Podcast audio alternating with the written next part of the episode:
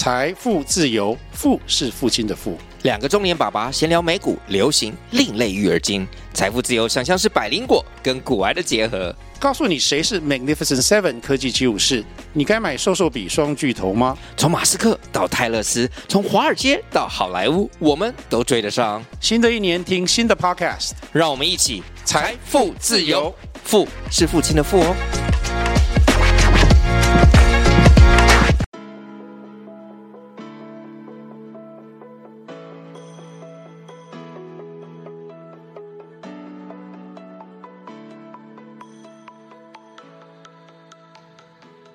大家好，欢迎收听思理想生活，我是 Leslie。上礼拜四有跟大家预告，就是这礼拜的第四十九跟五十集，我有特别特别邀请到这个重磅的来宾，而且我跟大家分享，我是这个远从台湾富豪产地最密集的地方把他邀请过来。好，大家有想到这个富豪产地最密集的地方在哪里吗？就是在脏话，所以这个我们一起热烈的欢迎 Mr. Steven。哎，大家好，我是 Mr. Steven。那目前呢是一位软体工程师，也因为非常啊、呃、规律且精致的作息，被现在的同事戏称工程师界的娜娜 Q。好，我我我跟大家讲，我觉得 Steven 他很会，就是我根本没有 cue 他自我介绍，他就自己先自自己为为自己开场。我觉得他真的是一个很很值得栽培的这个后起之秀。好，这 Steven 他是工程师，他是软体工程师。那今天为什么会邀请他来跟我一起就是 feat 这一集呢？其实主要原因是因为我们呃我们是在同一个公司，这可以讲啊，就是公司的同事啊。然后他其实也才刚加入不久，但是我们其实，在之前就是很偶然的聊天下，就发现说，哎，他其实跟一个就是跟一般的软体工程师很不一样。他嗯、呃，除了这个有自己的想法之外，其实他非常的 enjoy 还在他的生活里面，而且他其实是北漂，就大家可以想象，他其实就是从这个台中彰化，然后呃来台北工作，所以他来台北其实这一切都是从零开始，对吗？就是从头就是找房子，然后应该是先找到工作之后才开始找房子。对。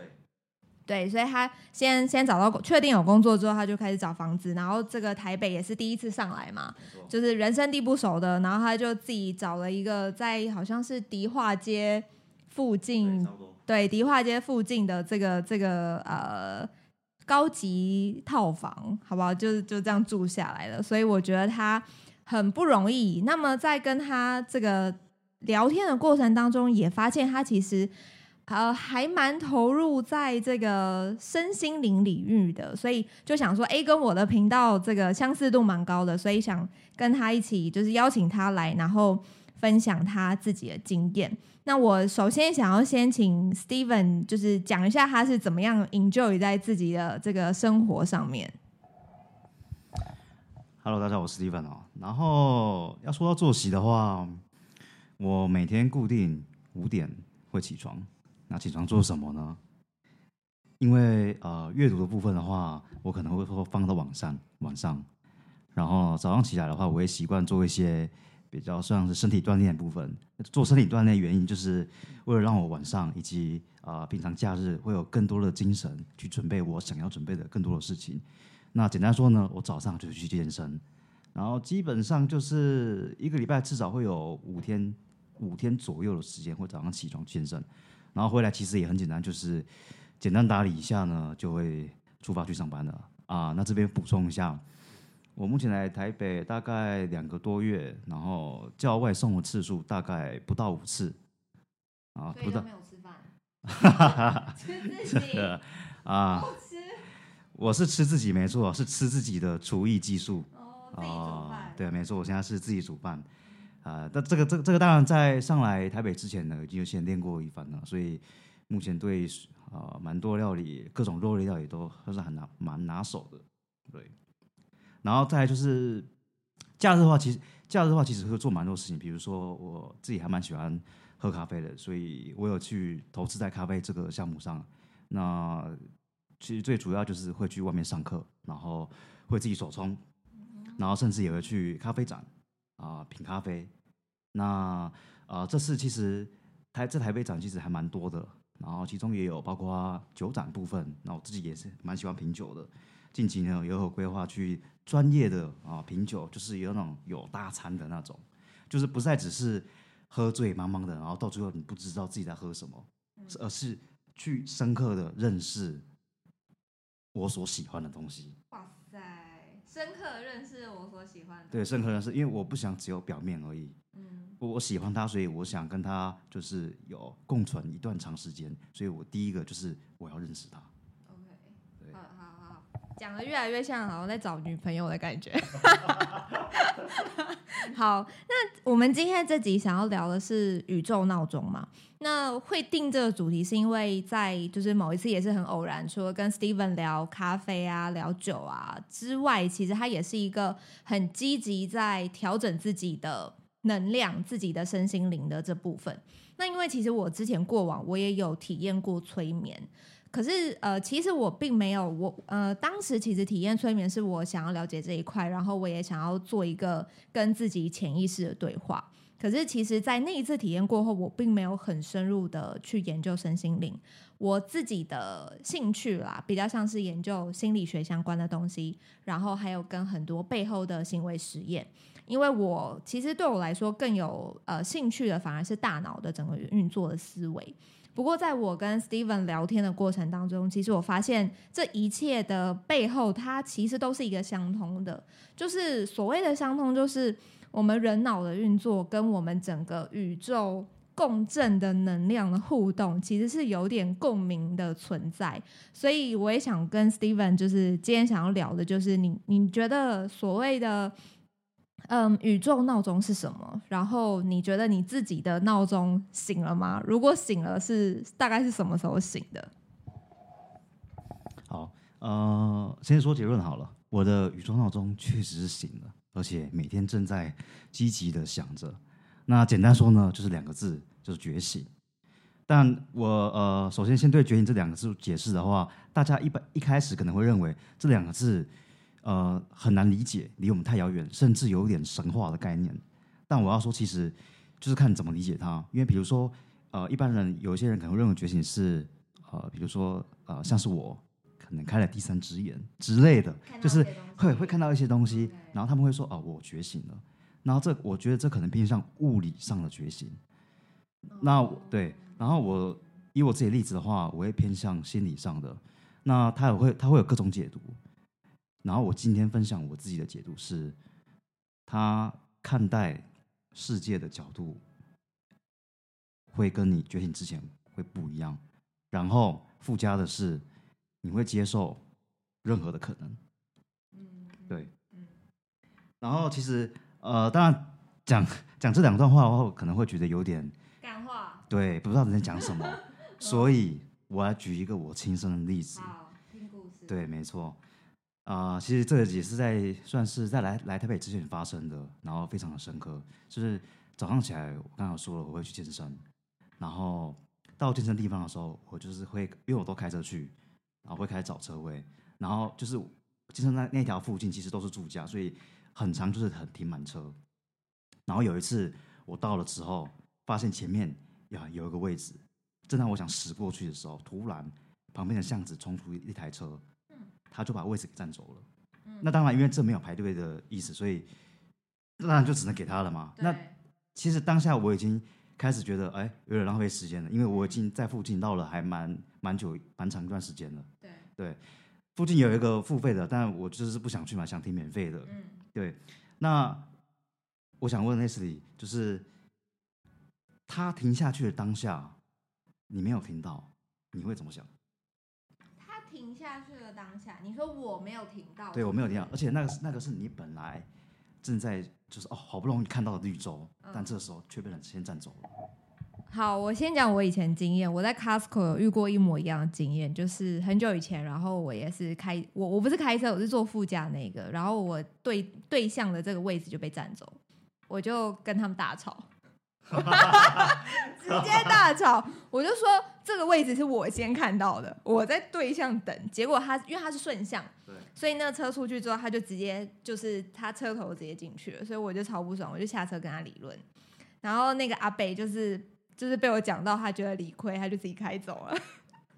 但是我觉得现在换做是我，我现在的我，我不会再做同样的事情。对。但我觉得当下很，就是一定会有那个路怒症的那种感觉。会。会，就是很压起来啊，就是会会觉得那个就是我先看到的。没错。嗯。那我这边分享我的例子哦。刚刚 Leslie 举的例子非常的棒，因为那的确就是大部分九十趴以上人会有的一个心情的体验。那我自己本身觉醒之后会有什么样的反应呢？我当下确实有那么呃，maybe 十秒，也是觉得哎，很就是哎，怎么怎么会是他？很干，对，没错，因为我他被他占走之后，我要花更多时间去找，代表我所有的今天的行程都要往后再延。那之后我是怎么消化的？很奇怪，我就有一个想法，就是这个位置说不定有大便，有狗大便。这个位置说不定他比我更需要。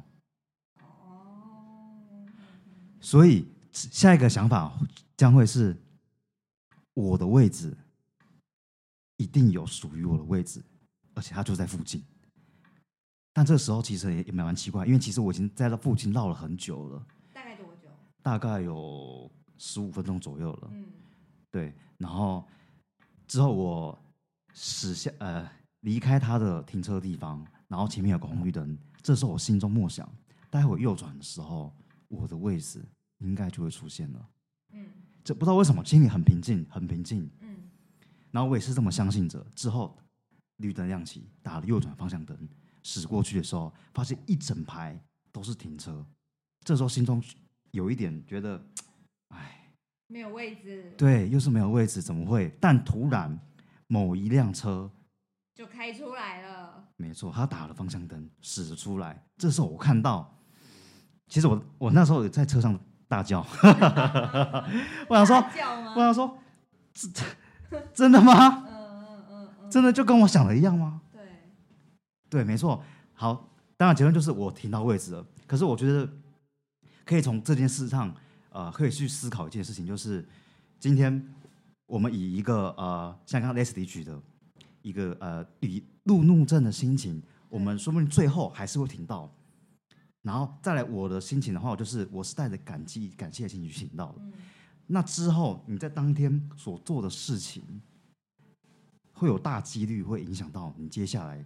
心情对，没错，一个是以，比如说就是啊，我今天可能就是一个不好的开始，而去发展你今天的任何可能。另外一个是，我是抱着感谢、感激去进行我接下来的任何一件事情。嗯，我觉得事情发生当下可以去思考正反两面，然后你想要选择哪一种？OK，好，谢谢 Steven 分享。对，我觉得。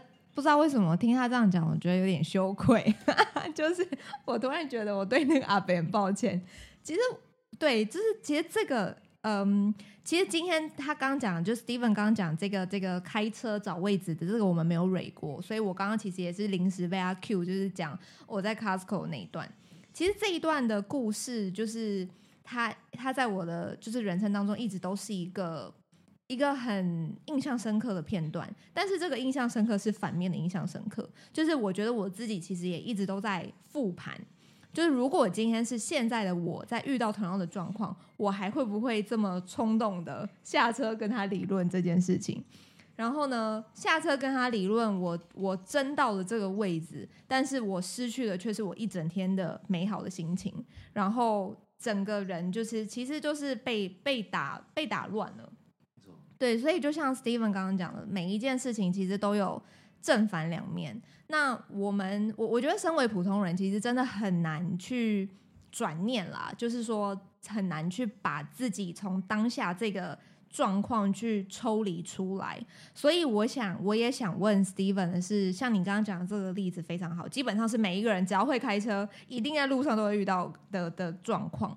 那么你是怎么样？就是当时你，因为你刚刚故事其实讲得非常好，就是你自己当下其实很平静，然后你也告诉自己说，我应该这个出去右转就会有位置了。那你是怎么样有这个 mindset？怎么样让自己有这样子的一个想法？首先呢，啊、呃，会有这样想法，大家可能会听到觉得都都马在讲干话，因为正常的一开始一定会被就是可能愤怒不平不平的情绪给淹没，这都很正常。就连我一开始也确实是这样，但为何会转念？可以去很，我觉得很值得思考一件事情，就是你可能要聚焦一件事情，就是过去发生的事情，它已经过去了，它理论上其实不存在了，它只存在在我们记忆里。所以我们更要做的事情，因为我们人都是往前的嘛，所以你要更专注在眼前。你可以去思考，假设你刚刚那个停车的例子，我当下心情很愤怒，会不会我只专注在那个已经被停停好的位置，而去忽略了刚好其实附近，说不定你身后就有一辆车行驶出来了，但因为你一时被愤怒情绪给淹没，所以你没有发现。所以这就让我体悟到说，转念的重要。就当下。就是呃，我当然不是提倡说大家都不要有些负面情绪，只是你处理的时间花了多久，你会更越容易达到你想要的地方。嗯，这边这边我想要 echo 一下，就是我觉得讲的很好的一段是，像以停车的例子，像刚刚 Steven 说，他已经等于他已经浪费了十五分钟来找车位，所以他看到这个车位，他其实也预期这个车位是属于我的。结果呢？殊不知，就临时来了另外一辆白摩的车，就是临时卡位，把他这个位置抢走。可是他当下他的注意力其实是放在未来，就是还没有发生，他是放在现在。等于说，好，那我预期我待会应该很快五分钟之内，我应该就会找到一个车位，我再去绕绕看，注意其他的地方。但是可能像我我自己的 case，可能就会是。我已经浪费十五分钟哎，我这位置我已经等很久，叭叭叭，我的聚焦，我的目光都是放在我过去所已经这个花出去的时间，或者是花出去的精神。可是当我越把注意力放在过去，其实那会让我更没有办法抽身出来。所以我觉得这个有一个点就是，嗯，一个好像第三视角吧，对，一个好像上帝视角的概念来看自己。然后把这这个，我我之前看过一本书，他就讲到说，当我们遇到很多我们其实很难抽身出来的事情之后，我们其实可以做一个练习，就是当你想你现在发生的这件事情，它占你整个人生，假设你活到八十岁好了，它占你整个人生的比重究竟有多少？如果你用这样子用你的人生的比重去衡量的时候，你就会发现你现在在抢这个车位根本就是超级微不足道。那你还要再去跟这个阿伯争吗？就是我在跟我自己讲话啦。对，所以我觉得这个是你怎么，它会让你呃，除了用一个第三视角来看你自己之外，其实它会让你就是看待这整个世界的角度其实都不太一样。所以我接下来的这个 following 的问题，我想问 Steven 的是：你在这中间有做嗯什么样的刻意的练习吗？让你有这样子的一个习惯，跟怎么样去培养这样子的转念呢？会有这样子的呃念头觉醒的话，我觉得可以从最一开始讲。呃，最一开始的话，我首先呃先说一下，我这边没有来业配啊，就是就是会先从。一句名言：“抖音一响，父母白养”的那个抖音。但我想先说，呃，工具本身没有错啦，哎，但就是看人怎么去使用嘛。那当然，抖音他们其实也有很多我觉得还蛮有意思的影片。所以呢，我那天看到是一个外国人，他标题斗大写着：“呃，教你如何正确的、畅快的呼吸。”嗯，对，呼吸哦，对，呼吸也要练习。啊，呼吸也要练习，很神奇。对，然后他这边搭配的就是配合一些呃特别的手势，然后它英文叫做 Mudra 手印，嗯，对。然后这个在瑜伽其实还蛮常见的，因为瑜伽通常都会配合一些手势，然后去深刻深呼吸嘛。然后他那边就是在教说，呃，他可能做了一些手势，让他自己的呼吸更顺畅，而且吸的很彻底那种。当然，我想说，第一次看觉得，唬烂，怎么可能？所以我就跟着他一起做，对，然后我吓到了，真的假的？对我吓到了，真的假的？什么什么姿势？我现在看一下，就是会有一些特别的手势，然后搭配你。两只手，哼对对对，这个这个大家可以去查一下，就是你打 Mudra，其实上面就有很多，哎，M U R D 也很多。然后我会惊讶的是，他真的有达到他所说的那个效果。重点，我有把这个东西分享出去，就是有跟我同事去分享说，哎，我看到这个，你试一下有没有差？他们也都吓到了。真的假的？所以我认就是就是从这边开始，我就开始思考说，哎，简单一个手势，竟然就我们改变我们人体。的这么大的对运作，这么大的运作，嗯、所以我还可以思考说，是不是还有其他手势也是有同样的效果？嗯、那的确，我从这边深入去稍微研究一下，发现，就像刚刚讲的是呼吸嘛，对，还有一些是帮助你好入眠，然后精神好，注意力集中，很多很多很多。嗯、其实，祈祷说，就是现在当下，我也在持着某个手势，让我的思绪能够清晰。哦，对，手势这个没有荧幕。对，没错，就是就是你会发现有很多很奇妙的东西。然后自从发现这个的时候，我就会再下去研究嘛。瑜伽手势，接下来他会带到就是冥想。对，他其实就是说简单说，就这就是一个套餐了。那那到了冥想这边。大家可能会第一印象就想说啊，冥想，所以是意思就叫我们什么都不要想，静静坐在那边嘛，会不会很无聊？会不会很容易睡着？但我其实我老实说，这边我想跟大家分享观念，就是冥想，你想想什么都可以。你要去思考它的核心的观念，就是让你在那一段的时间，你是专注的。那专注代表什么？你你你不一定要呃什么都不想，放空。放空也是一个，但如果不放空，去思考一下你今天的发生的啊、呃，比如说很多事情，以及未来你想达成的事情，都可以，那个都是叫做冥想。所以从这边开始，我就开始尝试做一些冥想，好，就是让我自己可能在睡觉之前，呃，心情是平静的。因为其实老实说，我认识蛮多人，就是在睡眠上有蛮大的困扰，所以这时候我同样推荐，哎，你们去去冥想试试看，看会不会改善。冥想，嗯、对，冥想。然后也是在啊积极深入冥想了解的时候，才发现，哎，这其实跟吸引力法则啊有连带的关系。对，那当然我自己呢，最最最一开始接触吸引力法则，其实是在国中的时候。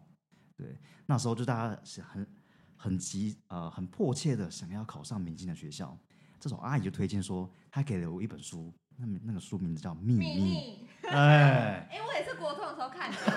我也是国中的时候收到这本书，对，没错，秘密。然后打开来发现，不知道在写什么，不知道在干嘛。他就只说，就只说你反正你想什么就可以实现，他就会来，对，你就会来。全世界都会用他的力量来帮助。对，甚至我那时候收到的时候还有影音版本的。哦，对对。哎，然后说就在上面看那些呃不认识的人天花乱坠，就觉得真的假的啦？对，真的假的？啊，当然那时候国通，我我有试着想过嘛。不过我我这边先说，先破题。那时候想的方式方式都是错误的。那什么是正确的？嗯，待会会讨论到。错误的，对，好好先讲错误的很简单，就是你一直去想，然后你没有实际的行动。简单说，大家最容易想的就是我想要成为百万富翁，嗯，对，我想要年薪百万，嗯。但假设你现在可能 maybe 月薪三万块好了，那你要到年薪百万这个过程，你要做什么？对不对？大家可能会觉得，呃啊，我就继续做我工作，然后可能就一步一步慢慢来。但其实很容易就被惰性给拖住，而且再加上你一下设的呃那个距离也太过遥远，甚至你没有规划，嗯，所以你就会反推说吸引力法则都是骗人的，嗯啊，所以要怎么正确使用，以及你的心态很重要。这个啊，我们待会会深入的研究。嗯，对。我我觉得刚刚 Steven 讲了好多个重点哦，大家有没有先听到那个手印？就是如果你们对于这个有兴趣的话，可以 Google 瑜伽手印大全，是不是？应该是这个瑜伽手印大全。所以他有教我几招，然后里面还有一个手印是跟财富有关的，就据说是什么大拇指、食指跟这个中指把它粘在一起，对，好像一座山一样，这样就好像是那个。就是你你们会就是在讲 money 的时候，这个食指跟大拇指会互相搓嘛，然后你再加一个中指，好不好？你就这两只手这样子钉起来，你们就会财富就会被你们吸引而来。所以其实我觉得这个就是，如果你相信这件事情，然后呢，你也在做这样子的动作，这个动作反而会促进你的脑部在刺激这件事情。就是我我我自己在看这件事情的时候，我都会去了解说，诶，那我们的大脑是怎么运作的？因为我前几集其实也有跟大家讲过《期望效应》这本书，这本书其实给我一个很大的不一样的观点的改变。因为对我而言，我一直都认为吸引力法则它好像是一个自我说服，它好像是一个自我的大脑的洗脑，就是自己的 brainwash 嘛，就是我相信我会变有钱。好，那我先相信我会变有钱，那我可以做什么事情让我变有钱呢？我就开始做。可是这个比较像是比较表面的。如果你今天是真的相信你可以成为有钱人，你相信你值得幸福，你相信你值得被爱，那这样子的前提之下，其实你就会相信你自己是足够好的。唯有你自己先知道你自己是足够好的之后，你才会更去吸引到跟你就是最 match 的那个人。所以，其实我想要讲的就是。刚刚其实 Steven 就是除了讲到手印之外，他也讲到就是呼吸这件事情。其实我也在 YouTube 上搜寻过一模一样的事情，就是我有在 YouTube 上面搜寻过怎么样做那个腹式呼吸，就是肚子的那个腹腹式呼吸。因为有一阵子我也是觉得工作压力比较大，然后我不知道怎么样去，就是当然除了一般运动啊、喝酒我都做，可是我还是会觉得工作压力很大，我不知道怎么样去。这个释放我自己的压力，然后那时候这个心理咨商师就有说：“哎，你可以试着要去练习你的呼吸。”其实老实说，我当下真的不知道什么叫练习呼吸，哎，我就会觉得说，我们不是每天都在呼吸吗？可是其实当我就是真的去 Google 之后，我发现原来肚子就是你深叫怎么讲，深度的呼吸，真的会让你的脑袋去嗯。释放一些，嗯，就是排放一些这个废，这个叫什么废弃物吧，对不对？就是排排放一些就是废物，然后你会让你自己的呼吸跟情绪都会变得比较缓和下来。所以大家如果说平常啊，我觉得心情上比较焦虑，然后比较容易会，嗯。就是胡思乱想吧，或者是真的是压力比较大的时候，我觉得那个深度的运用肚子的呼吸，然后再搭配一些这个手势，我觉得是真的有帮助的。大家这个晚上，今天就周末的时候，其实不妨试一试。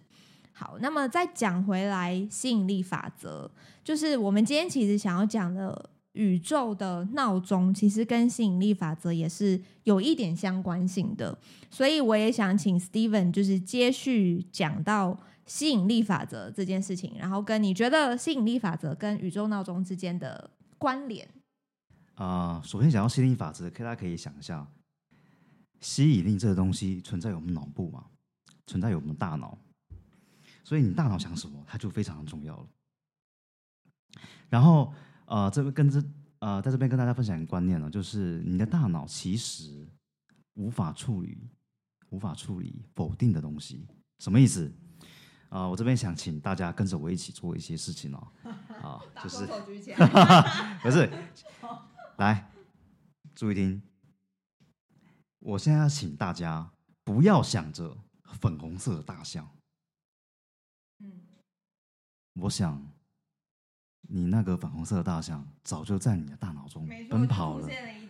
对，没错，没错。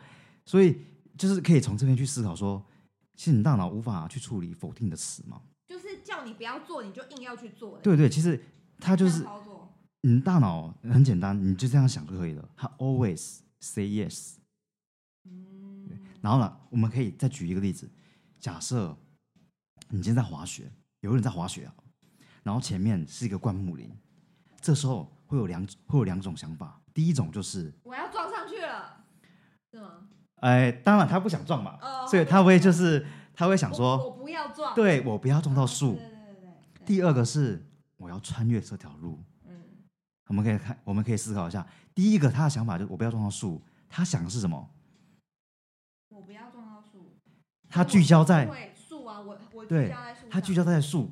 对，所以这个人是不是有高几率撞到树？我我敢，他对，肯定，对我觉得肯定，因为他都一直看着树。第二个是我要穿越这条路，他看到的。就只是那一条，虽然蜿蜒，但只是但却非常清晰的那个路线。嗯，对，所以这两个其实啊，两个思考，两个想法，对我们大脑的影响就差很多。嗯，也会对你的形式，甚至会影响到你未来的结果。嗯，所以我这边要说的是，你的大脑怎么想，你未来就会怎么样的表现给你。嗯，对，其实呃。哦，说句实实在话，其实我们算是处于被动的，因为我们怎么想未来，其实我们是不知道的，我们只能去规划，但规划的过程，我们可以把它正向化。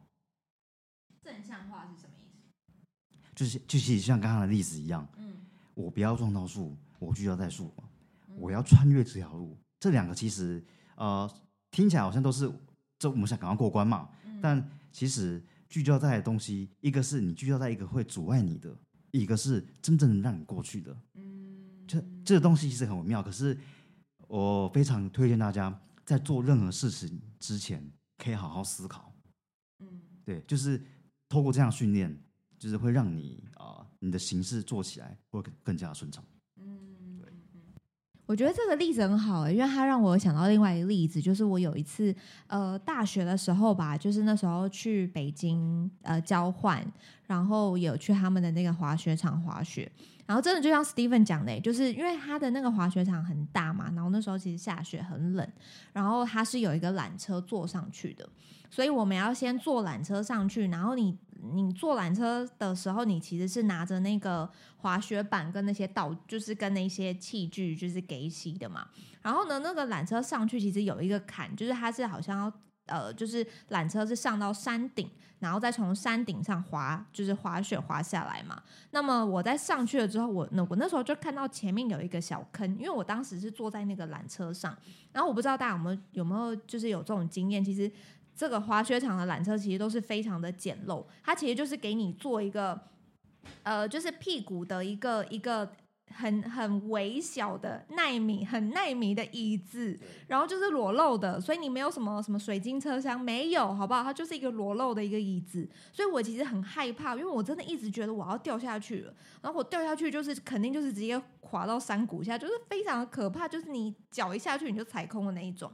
所以当时我的我的脑袋，我的我的整个大脑其实都在看到那个坑，然后我看到那个坑的时候，我就想说完蛋了，这个坑很大，我觉得我等下下不去。结果果不其然，那时候就是那个缆车上到山顶的时候，换我要下去的时候，我真的就摔到那个坑里了。然后后面又后面就会有再下一个那个缆车的那个椅子嘛，然后那时候觉得。我真的觉得，干我死定了，就是我真的觉得我人生就毁了。那还好是那个工作人员刚刚把我拉起来，嗯、所以我觉得他就让我想到这个例子，就是你越是把这个你你的大脑越是聚焦在一个负面的、否定的一个状态，你真的就是会让你自己去陷入那个状态里面。所以如果再让我回来一次，我一定会告诉自己说：“哦，那边有一个坑，我一定可以的，我没问题，我待会就。”一个跳跃，我应该就可以跳过它。对，所以我觉得这个就是转念的重要，因为你的大脑其实是受你的指示，它虽然是听你的指示，可是其实大脑有一个本身原生的设定，它其实是有预测的功能，它会它会去预测你去受到危险，所以它会先它会先帮你做好一些设定。所以如果你今天本身你的大脑就已经是否否向，就是反面的。这个设定的时候，那就完蛋了。就是你，你就只真就像我一样，你就直接往那个坑里跳了。所以这个真的都是就是转念，这个是很重要的一个地方。OK，好，那其实今天呢，因为今天跟 Steven fit 这一集嘛，我会把这个内容分成上集跟下集。那么上集我们就到这边告一个段落，因为我也不想让大家觉得太疲劳的感觉。那么今天我稍微跟大家 recap 一下，我们其实讲到了冥想，然后我们讲到了正嗯正向的想法、正念的想法，还有转念的重要。所以我觉得今天这个是给大家一些作为啊、一些小小的启发跟小小这个经验的分享。希望呢你们在人生当中，你们不管是在工作当中、感情当中、生活当中遇到这样子的问题的时候，或许有的时候好好的呼吸，然后为自己的想法做一个转念，或许能够带给你们不一样的思维以及看法。那我们今天节目就到这边，谢谢你们今天收听，我们下集再见，拜拜。